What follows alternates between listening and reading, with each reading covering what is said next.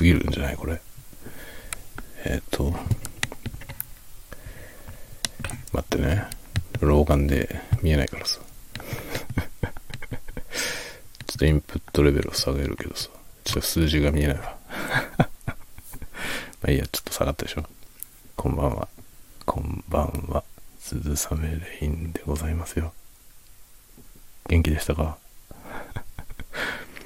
なんだろうね、昼、昼のやつはさ、朝と昼のやつは普通にやってるから、別にね、そんな久しぶりってわけでもないじゃない。今日もお昼喋ったしさ。って考えると、大して間が空いてるわけじゃないんですけど、この夜のやつ久しぶりじゃん。夜のやつ久しぶりだと、なんか久しぶりですねって言いたくなりますね。なんでですか？なんでかわかりません。でもなんか、僕の中で、この夜の、夜のこの小声コンテンツだけは、ちょっと違う位置づけなのかもしれません。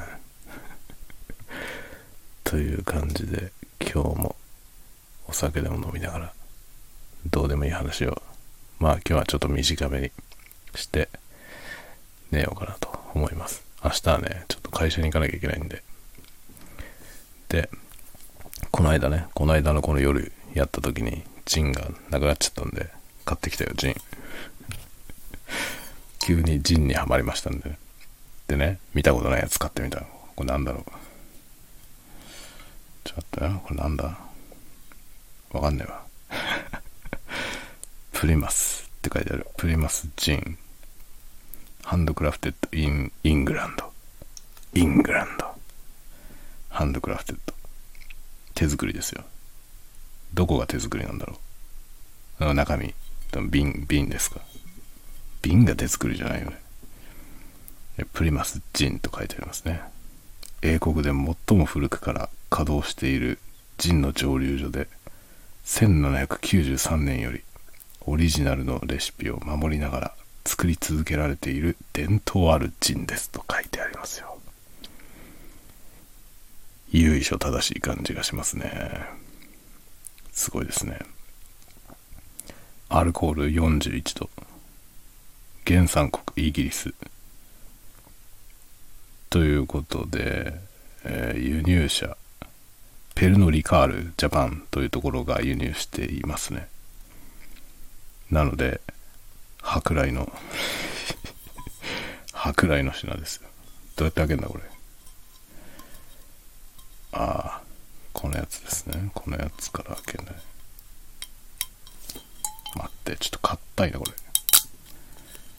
イギリス人用にできてるから。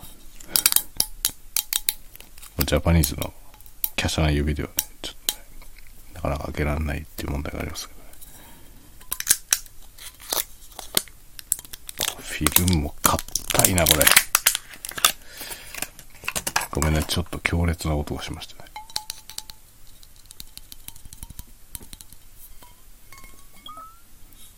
すごい。でかい瓶ですよ。これはね、700ml。700ml って、すっごいでもね、瓶が、この間飲んでたのサントリーの水っていうやつよりも、瓶のね、ガラスが分厚い。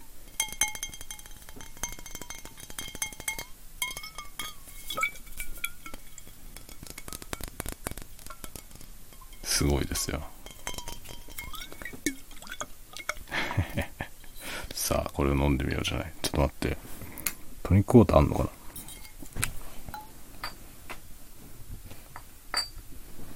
ちょ、待ってよ。全部空だよ。あったあった。あったあったあった。あったよ。未開封のやつがあったよ。ウィルキンソンのトニックが。これがあれば、ジントニックが作れるじゃん。ちょっと入れてみるか。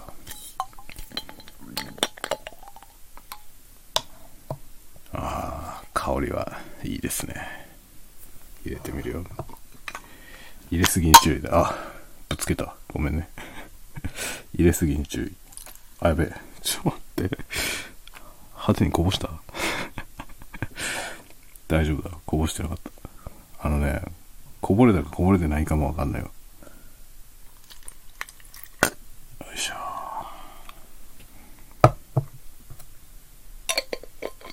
眼が本当にやばいんだよ。全然見えない。この辺にあったなんか、この辺のなんかでタオルで拭いたわ。そういうの拭くタオルじゃない気がするけど。明日に落っこってる T シャツでもいいけどね。この T シャツで拭くか。良い子は真似しちゃいけませんよ。そこら辺にこういうものが落ちてるのも真似しちゃいけないしね。で、空き瓶の山だからね、これね、足元が。もうスーパーニッカも、なんだっけこれ、あの、メーカーズマーク。メーカーズマークなんて開いたのずいぶん前じゃない？あの、ちなみに全部この、このスタイフで飲んでるやつだから、僕このスタイフ収録してる時以外ここにあるお酒飲んでないので、全部スタイフの収録中に開いた瓶ですね。それがいっぱいあるよ。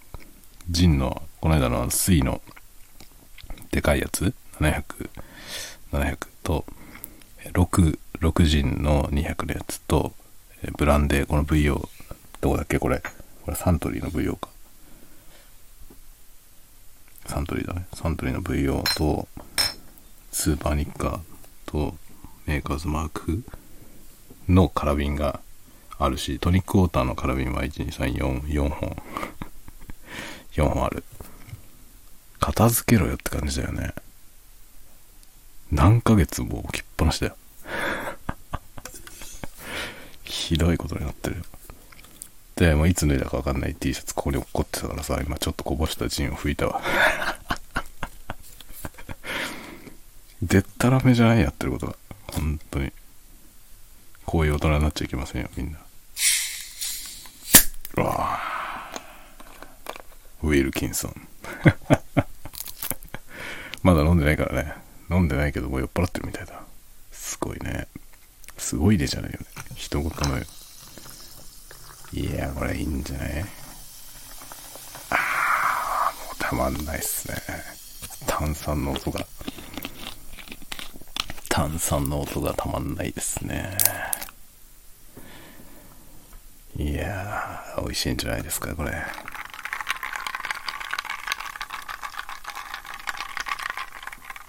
いやー、これいいね。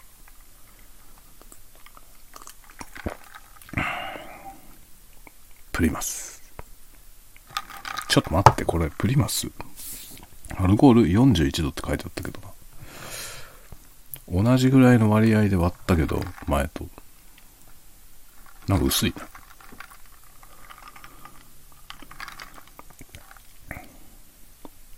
なんか薄いな。ちょっと待って、もうちょっと入れる。やっぱり、あれかな？グラスに入んないでどっか外に 流れたの。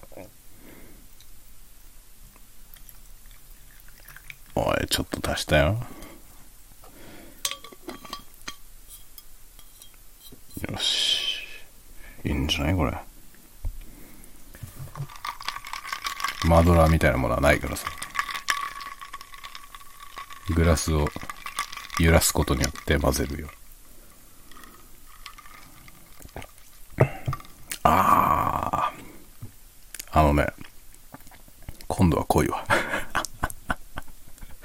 ほんとうるせえって感じだよね。いやでもうまいわ。やっぱりあれだね。あの、想像通りというか、日本のサントリーのジンよりも、ワイルドな感じがしますね。うん。よく言えば、ワイルド。悪く言えば雑な味だな。やっぱ日本、日本のお酒はさ、繊細だよね。いや、水とかさ、水ってやっぱりさ、その、漢字がついてるじゃん、名前に。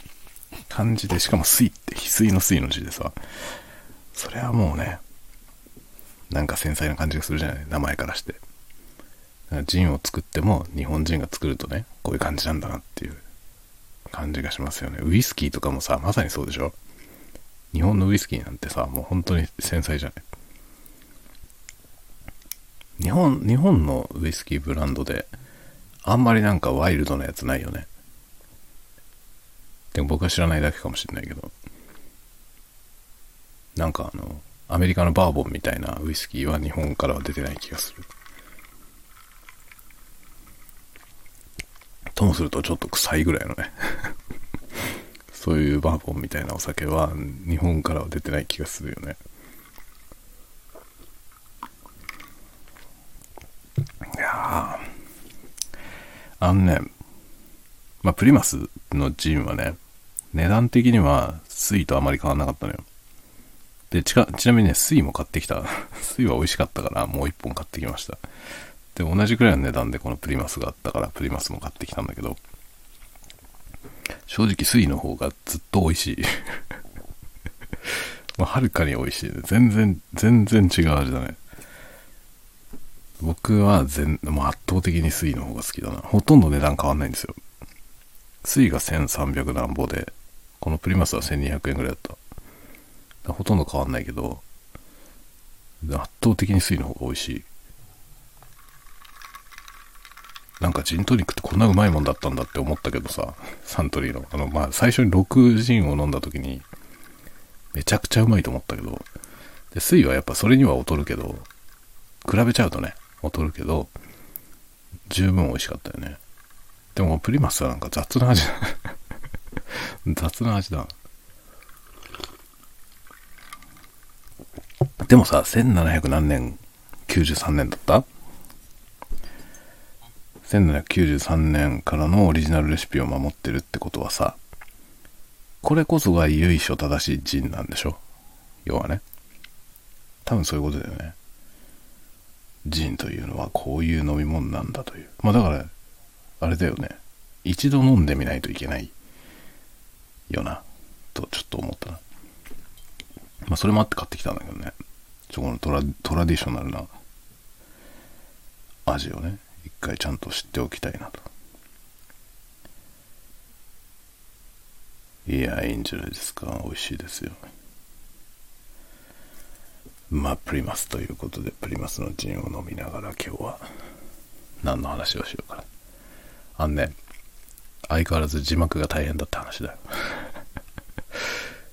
昨日撮影したやつを今日編集して今ねまあ、編集までできて字幕を入れてんだけどまあ大変だよ。で今回は結構ね直訳できない日本語を喋っててで意訳でね英語の意味を訳してまあその話してる言葉忠実に英語に訳すんじゃなくてこういう要するにこういうことっていうのをねまとめた英語にして英語の字幕を入れてるんですよ。今ね。超大変。超大変だよ。まだね、どうだろう。20%ぐらいしか今日終わってない。でも明日、明日でも終わんないと思うな。明日の夜やるけどさ、今日もね、でも今日は最初編集をしてたから、字幕の作業に入ったのは割と遅かったんだよね。それを考えると明日で終わるかもしんない。後半はちょっと喋ってるとこ少ないしね、終わるかもしれません。まあ、今回はね、DR、このね、今これ収録に使ってる DR05X と ASMR に使ったことのある、まあ、これも使ったことあるけど、DR40X っていうね、これのちょっと上位機種と比較する動画で、まあ、説明をするというかね、どう違うのかの説明をするような動画を ASMR として作りました。で、まあどこにニーズがあるのか っていうのは多分 ASMR をやってみたいなと思ってる人のニーズぐらいしかないかなと思うんだけど、ま、どどっちがどうなのか、どう違うのか。で、間に入ってる、その、僕は持ってないけど、07X っていうのもあるんですよね。間に。で、その 07X にも言及して、まあなんかねあの ASMR 始めてみたいけど何買えばいいのかなって思ってる人が、まあ、タスカムのこのレコーダーに興味があったらねどれがいいかなっって思った時にどれを買うか選べるようなああなるほどってこういう違いがあるのかって分かるような動画にしようと思って作りました。で音も実際ね 05X の音と 40X の音と両方比較もねしてで同じような最後の方はねタイピングを両方とも収録して、まあ、どういうふうに違うかっていうのをねまあ、やってみたというそういう動画を今編集してんだけどだからまあ最初の方のね機材の説明 DR05X はこうで 40X はこうでみたいなこと喋ってるとこの今ね字幕を作ってんのよ。大変だよ。めっちゃ大変だ。めっちゃ大変。でもねすごい勉強になる。あのね自分が喋った言葉を翻訳するじゃない。英語にね。でもそれをやるってことはねひいてはさその自分が喋りたいことを英語で何て言うのかが、まあ、一つ一つ確認できてるってことなんだよね。この作業をやるとすごくね何て言うのかな言いたいことを英語で言えるようになる ところに近づける気がする。すごいなんかねいい勉強法かもしんないなと思って今やってますね。初めから英語で説明できるぐらいになりたいね。その機材の説明みたいなややこしい話をさなんか英語でねできたらいいなって思います。なかなか難しいよね。まあ、なかなか難しいのはさこの年まで英語をやってこなかったからだっていう問題なんだよね。今更ですけど今更頑張っていますよ。でまあ ASMR もね楽しいね。撮るのめっちゃ楽しいんですよね。それでもね超大変だ。これ作るのに時間がかかりすぎてまあサクサク撮れないからさ。大変です。めっちゃ大変。これがねサクサク作れたらいいんだけどね。もうちょっと量産したいけどね。いやどんどんなんかね所要時間が伸びてて1本にかかる時間がね伸びてて投稿頻度がどんどん下がってる。よね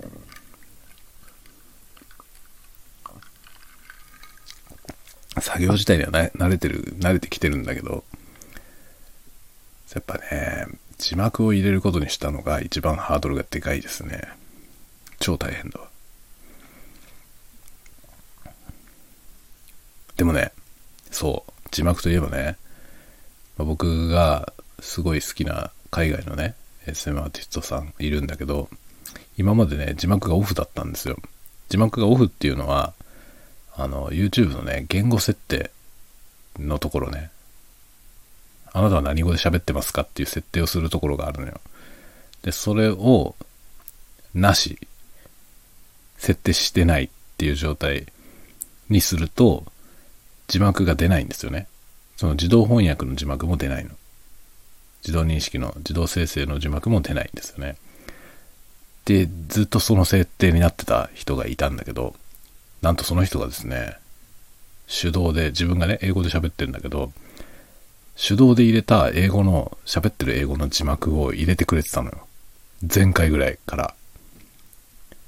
もうね、めっちゃ感動した。今まで彼のやつはずっと見てきたけど、まあ字幕がオンになってるやつは一個もなかったのよ。で、しかもいつもさ、言語設定がオフだから、自動生成もできないんですよ。っていう状態だったのに、なんとね、手動でちゃんと入れてくれたやつが出てきたんで、もうね、速攻僕はその動画を、あの、英語の勉強用に 英語の勉強用に使わせてもらってます。彼が喋ってる言葉。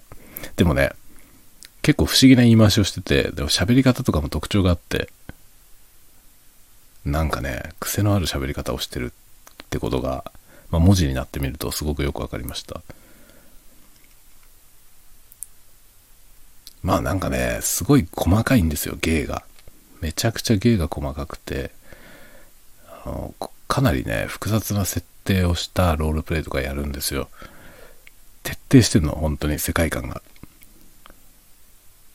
すっごいよね。本当にすごくて、もう超憧れてるんですけどね。その、大好きなんだけど、その、ね、芝居かかってるんですよ、全体的に。まあ、全部芝居なんだよね。それがね、徹底してて、本当にすごくてね。だから多分あの変な口調も、まあ、言い回しがね、不思議な感じの英語を使うんですよ。で、なんかやっぱり文法的にもちょっと変わったことになってて、あれも演出なんだと思うんだよね。すごく不思議な英語で喋ってるんだよな。それが面白くてね。でもなんかちょっとね、勉強に使わせてもらってます。まあ ASMR だからね、やりやすいんですよ、その勉強するのには。ASMR って基本的にみんなゆっくり喋るから、あんまり、なんていうの、その、いわゆるネイティブの普通に喋ってる速さで普通に喋ってる人あんまりいないんだよね。みんなゆっくり喋ってるから、聞きやすいんですよ。だ聞いてるだけでほとんど何言ってるかわかるんですよね。どの人のやつも。だから英語勉強するにはね、ASMR コンテンツは結構意外といいですよ。で僕は主にそういうやつとあのガジェット系のやつね特に音響機材とかの紹介をしてるやつをよく勉強用に英語の勉強用に見てますね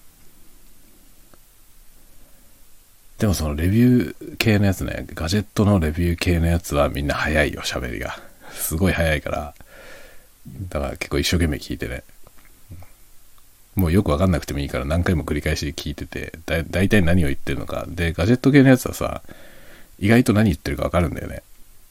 その説明が専門的だから。で、結構専門用語を使うから、専門用語はさ、そのまま似たような音で日本語でもさ、そのカタカナ語で入ってきてるから、専門用語で話してるところはかえってわかるんだよね。だからね、意外と何言ってるか分かって、結構な速さでバーって喋ってるけど、大体こういうこと言ってんだろうなって思いながら聞くじゃない。それを何回も繰り返してるうちにだんだん分かってきて、結構ね、そういうやり方で英語を勉強してますね。なんかさ、あの、僕が見てる ASMR の人でもね、英語が母国語じゃなくて、で、英語ペラペラの人が結構いるんですよ。で、その人たちもなんか質問されてて、英語どうやって勉強したんですか？みたいな時に、YouTube とか言ってんの って言っててさ、YouTube で勉強したとか言ってる人何人か見たんですけど、でもね、わかる。YouTube で勉強するのが一番勉強になるよ。すごいいろいろコンテンツあるし、で、しかもさ、リアルなんだよね。で、YouTube でもその英会話系のコンテンツもあるけど、そうじゃない人のやつもいっぱいあるじゃない。海外のいわゆる普通の人が喋ってるやつがいっぱいあるじゃない。結局さ、その、なんていうの、ネイティブスピーカーの日本人に向けて英語を教えてる先生っていうのはさ、まあ、叱るべき正しい喋り方をしてるわけですよね。だから、まあ、日本人でもさ、海外で日本語を教えてる日本語の先生をやってる人はさ、その、先生としてコンテンツ作るときは、正しく喋るでしょ？だけど日常会話でさ、一般の人が喋ってる日本語っていうのは、その日本語教室で教えられてる日本語とはだいぶ違うじゃない？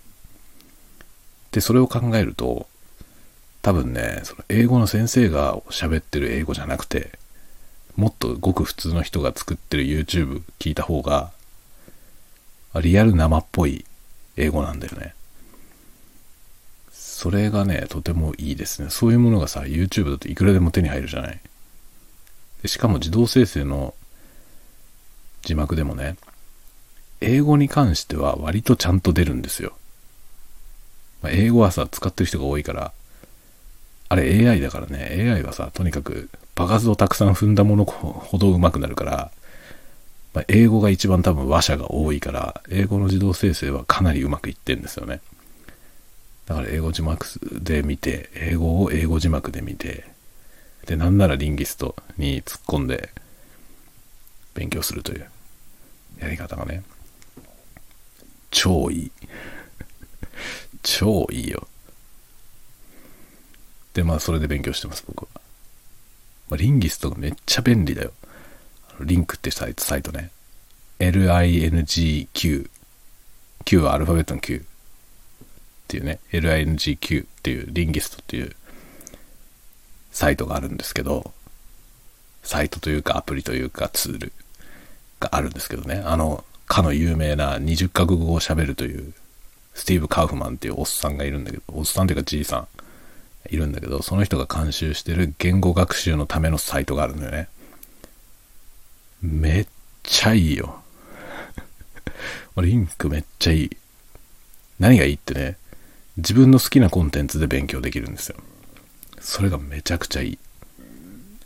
で、条件は、あの、喋ってる言語の翻訳のそのトランスクリプトが用意されていること。それだけ。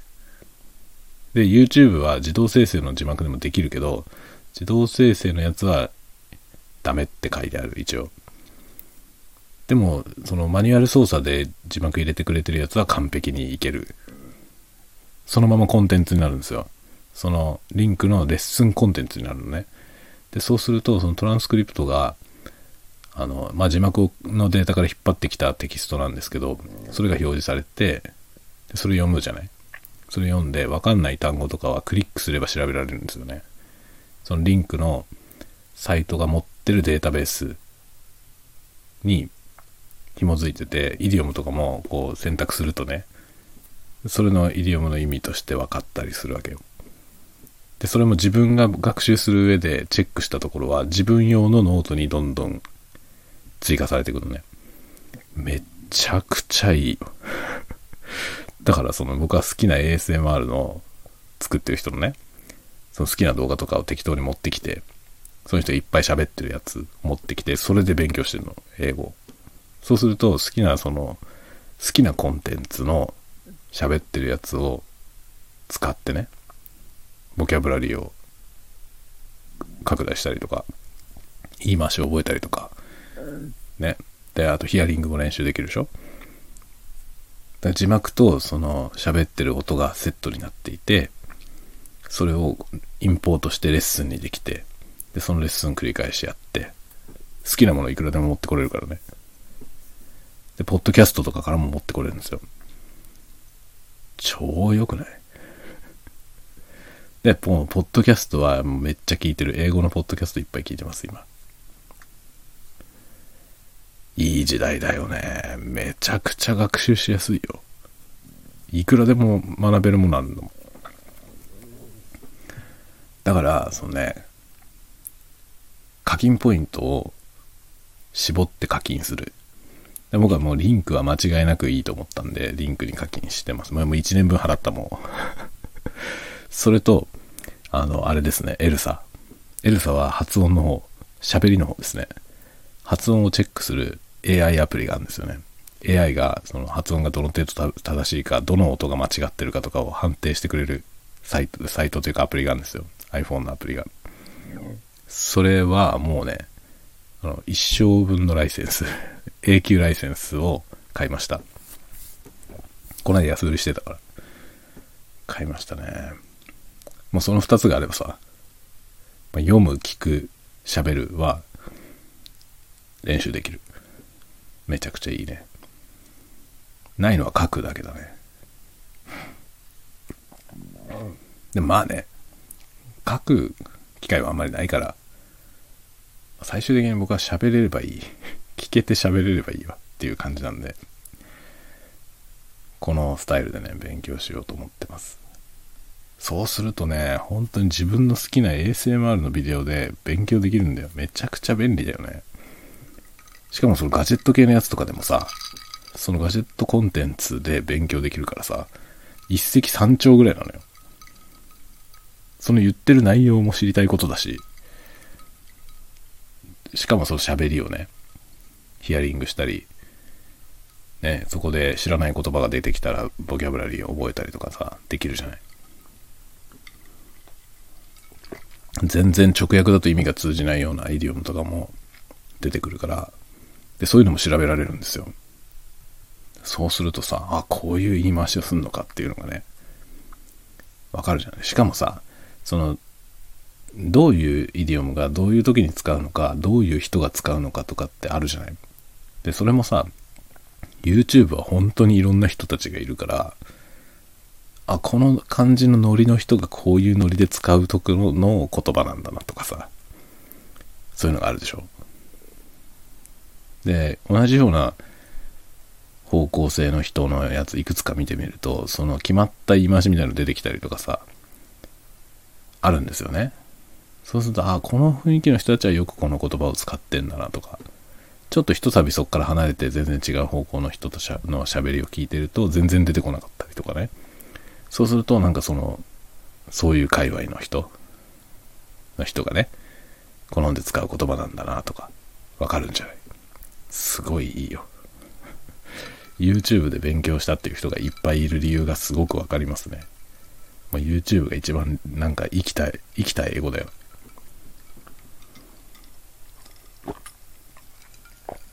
あといいのはね、英語ネイティブじゃない人の英語も聞けるってこと。それもいいですね。だから明らかに自分がね、僕が聞いて、あの、ネイティブの英語発音じゃない人いるんですよ。だけど、その人の英語って通じてるわけだよね。英語圏の人たちがその動画を見て英語でコメントしたりとかしてて、普通に問題なく通じてる英語なんですよ。で、その問題なく通じてる英語の範囲もわかるんですよね。YouTube 見てると。それはね、本当にいいですね。ああ、こういう感じの発音でもちゃんとネイティブの人に伝わるんだなっていうのがね、わかる。すごく面白いです。上手い人の英語を聞くのがもちろんいいんだけど、上手い人のばっかり聞いてるとさ、それと同じように喋れなきゃいけないと思ってしまいがちでしょ？だけどそんなこと全然なくて、もっと低いレベルでもちゃんと通じるんですよね。まずは通じることが大事だよね。通じる喋りができるようになる、なりたいね。で、相手の言ってることがわかるっていうさ、もうそれだけでいいじゃない。それだけできればもうコミュニケーションできるからね。相手の言ってることが分かって、こちらが言いたいことを伝えられれば、それだけでいいんですよね。それ以上のことを求める必要はないよね。まあ、差し、差し当たりはね、もちろんね。もっとさ、もちろんレベルは高ければ高いほどいいけど、まずは分かるレベルで伝わるようにしたいよね。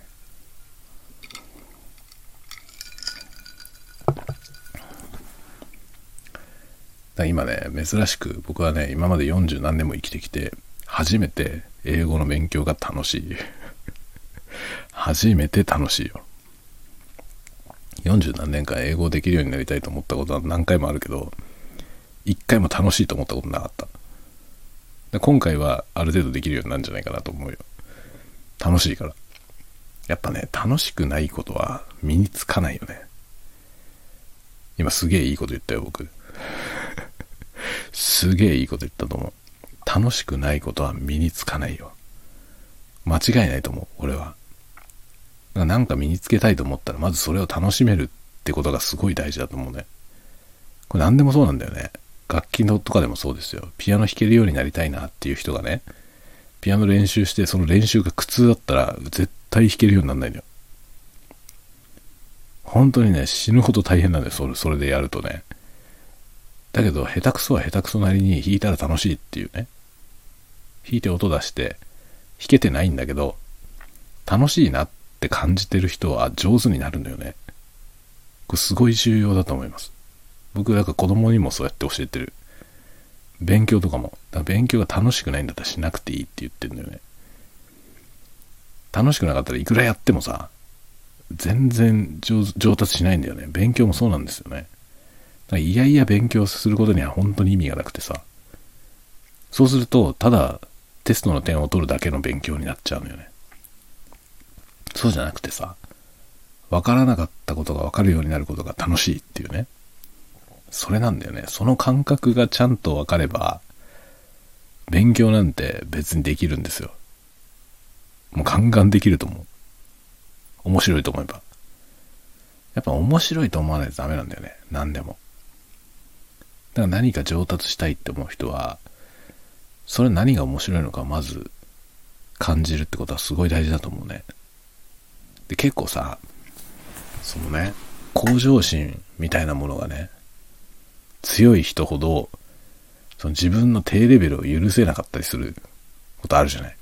上達したいっていう向上心は素晴らしいんだけど、その向上心のせいでね、今の現状の自分が全然認められなくて、もっと早く上手にならなければならないみたいな、なっちゃうことってあるじゃない。特にその向上心の強い人ほど、そういうことになりがちだと思うんだよね。それはでもね、僕はすごい遠回りだと思うんですよね。もちろんそこをさ、努力でねじ伏せちゃう人もいるんだよ。それはさ、すごいことなんですよ。すごいんだけど、楽しくないじゃん。すごいけどさ。なんかその血と汗とね、涙の先にね、こう、勝ち取るものとか、もちろんあると思いますよ。あると思うんだけど、道中も含めて楽しい方がいいと思うんだよね。これは多分異論もあると思いますよ。異論もあると思う。例えば甲子園に行くのにね、その、高校野球で甲子園に行くっていう時にさ、野球が楽しいんだよね、だけで行けるわけないじゃない。そうね、なんかいろんな苦痛も乗り越えないと、ね、そういう甲子園に行くような話はさ、ないと思うのよ。だけど、根っこにやっぱり野球楽しいってないとさ、やっぱある程度以上にならないと思うんだよね。イチローなんていう人はさ、楽しんでるじゃん、ずっと。あの人はなんかずっと野球が楽しいから、その努力したと自分では思ってないっていうことを言ってたけど、その努力を努力だと思ってないっていうことはすごい大事でさ、本人は別に好きでやってるだけなんだよね。それって圧倒的なんですよね。だからやっぱ楽しいってことは大事だよ。楽しい。楽しいと思ってやってれば上達すると思うんだよね。逆に楽しくないで頑張っていると、まあなかなか上達しないし、まあ最悪のケースとして嫌になるっていう問題があるよね。例えば絵が好きな人がさ、好きで絵描いてたんだけど、上手になりたいって思い始めて、自分の絵が好きじゃなくなっちゃってさ、こんな下手くそな絵ではダメだ、みたいな。なっちゃって、もっと上手くならねばっ、つって練習する。まあ、いいことだけどね、練習するのは。だけど、それってもう義務感になっちゃってるでしょ？で、自分の理想が高ければ高いほど、現状の自分の絵に満足できなくて、次第にその自分が絵を描くこと自体が楽しくなくなっていくと思うんですよね。それじゃダメなんだよね。だからその絵の世界のスーパーマンたちもさ、やっぱ話してみると、みんな絵が好きなんだよ。で、ものすごい努力をしてるように見えるんだけど、本人は努力だと思ってないんですよね。楽しくてやってんだよね。圧倒的なんですよ、やっぱり。楽しくてやってるってことの強さ。あるよね。それはものすごい大事だと思いますね。楽しさを見つけるってこと逆に言うと楽しさを全く見つけられない分野っていうのは、多分ね、向いてないのよね。向いてないからそこでいくら頑張って上達しても、何も頑張んなくてもできちゃう人に絶対かなわないのよ。だからそれ努力するだけ本当にもったいないから、だからそういう楽しさを感じない領域で 頑張るのはやめた方がいいと思いますね。まあ、どうせなら楽しいことやろうよっていうね。自分が楽しいと思えるフィールドで頑張る。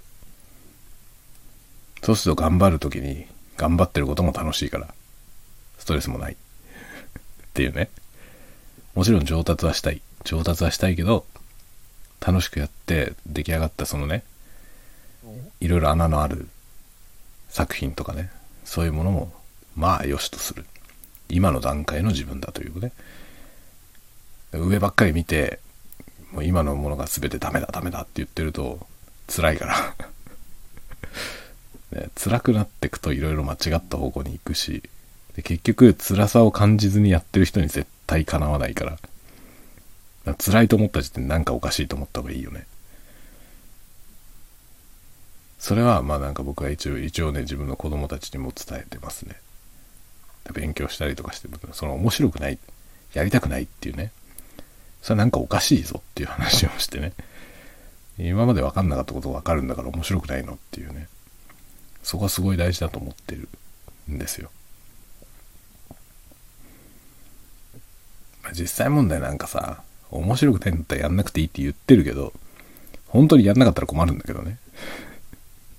困るんだけど、でも面白さがわかんないでやってても本当にしょうがないんで、やっぱね、面白さを見つける。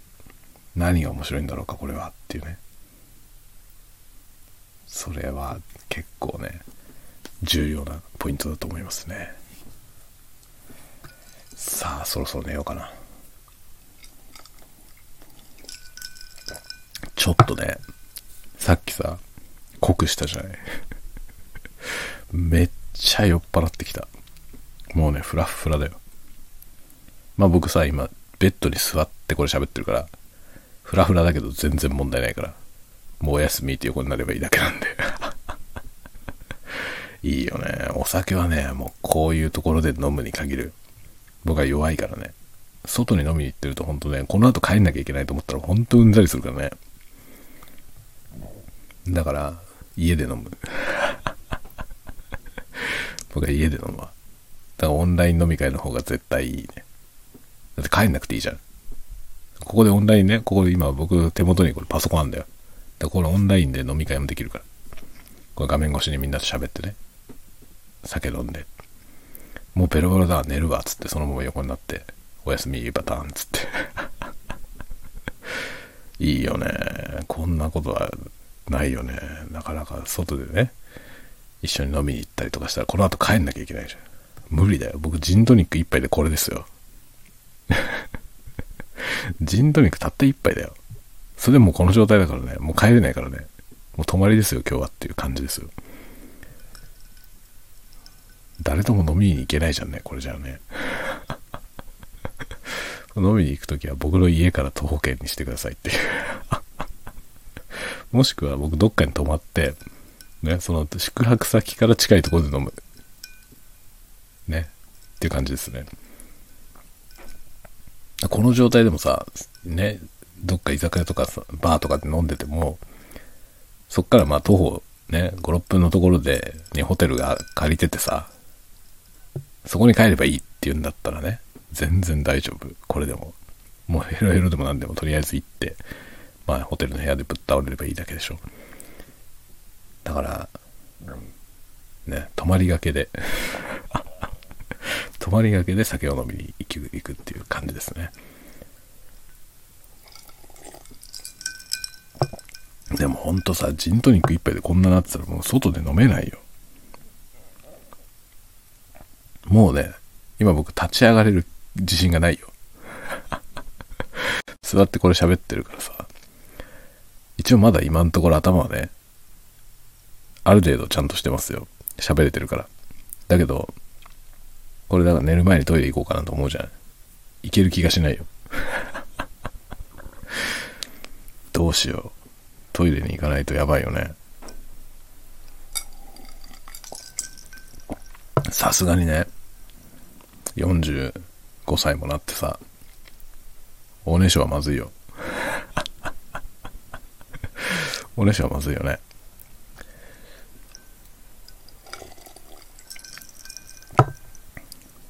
なので、ちょっと寝る前にトイレ行かなきゃいけないと思うんですよね。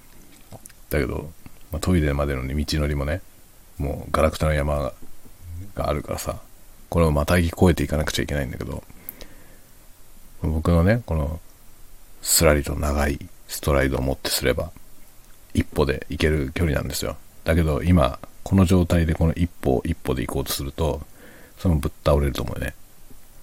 こけるじゃん。最悪ですよね。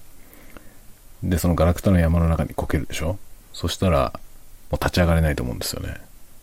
しかも、僕今この状態でね、もうすごく自分のその姿がね、想像できるんですけど、そこに、またぎ越えていこうとして、またぎ越えられなくてぶっ倒れるじゃん、そこに。そしたらね、めちゃめちゃおかしくなってきて、ゲラゲラ笑うんですよ。そのぶっ倒れたまま。ぶっ倒れたまま一人でここでゲラゲラ笑って、それでトイレに行かなくちゃ、つってトイレに行かなきゃいけないんだけど立ち上がれないっていうね。その状態でヘラヘラヘラヘラ笑い出すわけですよね。で、そのままなんかね、ゴロゴロ転がりながら移動して、でもね、引き戸の、引くドアなんだよね。ドアが、この部屋のドアがですね、引くドアなんですよ。引くっていうのは手前に。押すドアだったらね、ぶっ倒れてても押せるんだよね。取っ手にさえね、手が届けば、取っ手を引っ張って体重をかければ向こう側に開くから、そのまま転がり出れるんですけど、引かなきゃいけないんだよな。引かなきゃいけないドアだから、押せないじゃない？そうするとね、引かないといけないから開けられなくて、そのままドアにぶつかって ドアに持たれた状態のまま、出られないじゃん。で、出られないからおかしくなって、またヘラヘラ笑うでしょ。ヘラヘラヘラヘラ笑ったまま、部屋の入り口にぶっ倒れて、そのままベッドに戻ることもできず ゲラゲラ笑いながらそのまま寝るというね。朝起きて、体があちこち痛いというね。感じの未来がね、今もう未来予想図が 展開されました。頭の中に。結構僕ね、気づいたら玄関で寝てたこととかもいっぱいあって、やばいんですよね。そう、すごい酒飲みみたいでしょ？違うんですよ。量的には本当に飲んでないのよ。今日だってこれジントニック1杯目だから。まだ残ってるからね、1杯目。これ1杯目をさ、1杯飲まずしてもうこんな状態ですよ。安上がりだよね めちゃくちゃ安上がりだよ。ジントニック1杯でもベロンベロンだからね。一晩中飲み明かしたみたいな状態ですよ、もはや。楽しいね。世界は楽しいね。いや、お酒ってほんとやばいよね。もう精神状態がなんかさ、違う領域に行くんですよね。これが合法なんですよ。合法的に売られてんだよ。こんな危ないものが。ねえ、前にも言ったような気がするけど、この話。なんか違法のドラッグとかいろいろあるじゃない？そんなもの全く必要ないよ。合法的に売ってるものでもこんなにぶっ飛んでトリップしてさ。ラリってるわけだからね。十分ですよねこれで。なんかねみんなこんな僕みたいだったら世の中は平和できっと。お酒なんかちょっとでいい。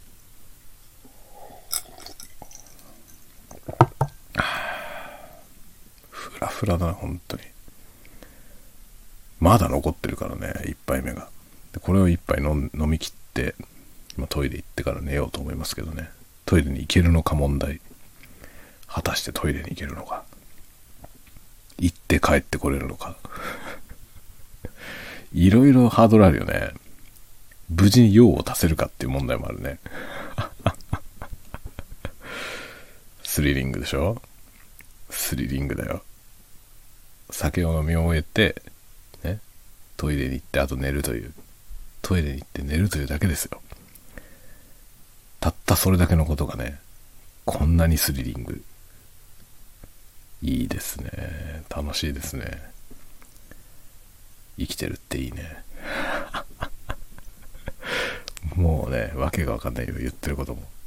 自分の言ってることがよくわかんないよ。何を言ってんだろうな、この人はって思うよね。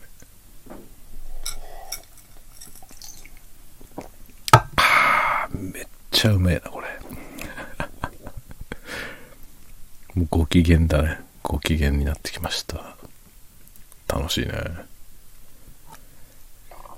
楽しんでますか？皆さん。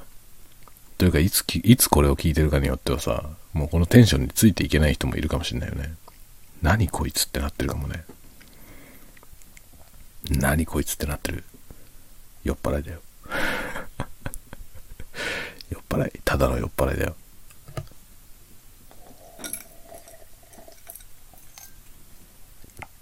めんどくさいでしょ。酔っ払い。ね。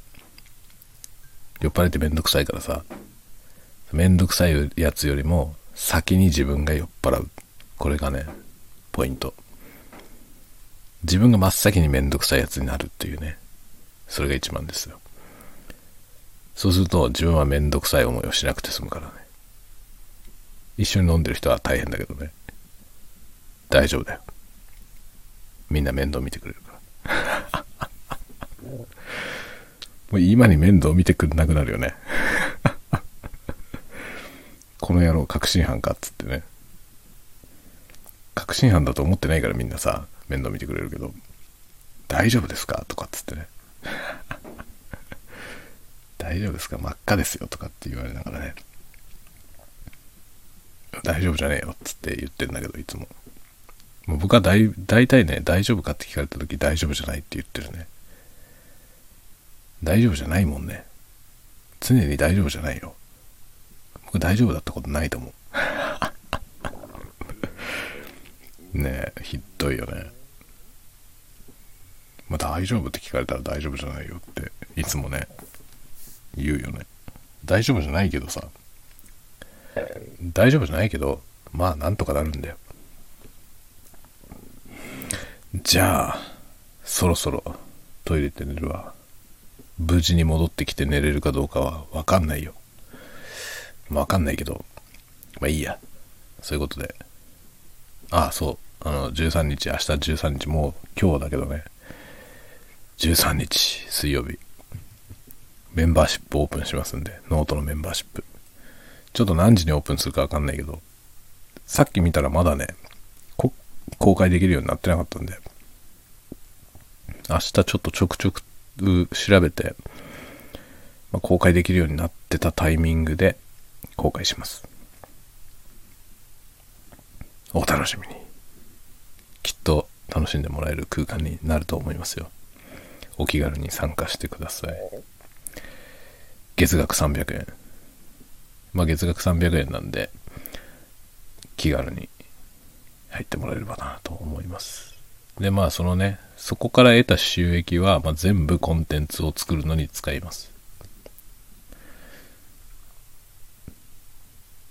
なんか他のね、サポートとかはなんかコーヒー代にするとかなんかそういうこと言ってましたけど、あの、メンバーシップで得た収益は全部コンテンツ用にしようと思ってます。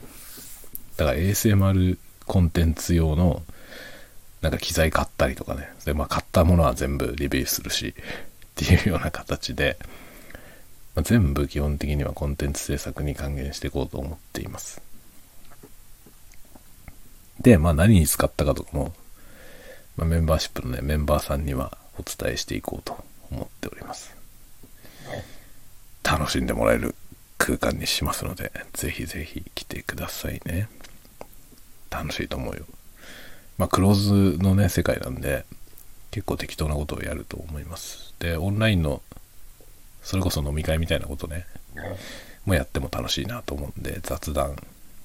まあ、これもさ、雑談コンテンツとか言ってるけど、まあ、僕がね、一人で一方的に喋ってるだけなんで、そうじゃなくてみんなで、あの、雑談できるような場もね、作っていきたいなと思うんで、ぜひチェキってみてください。さあ、というわけで、キリがないんで、この辺で終わりにしようと思うよ。じゃあ、またね。おやすみなさい。おやすみなさい。おやすみなさい。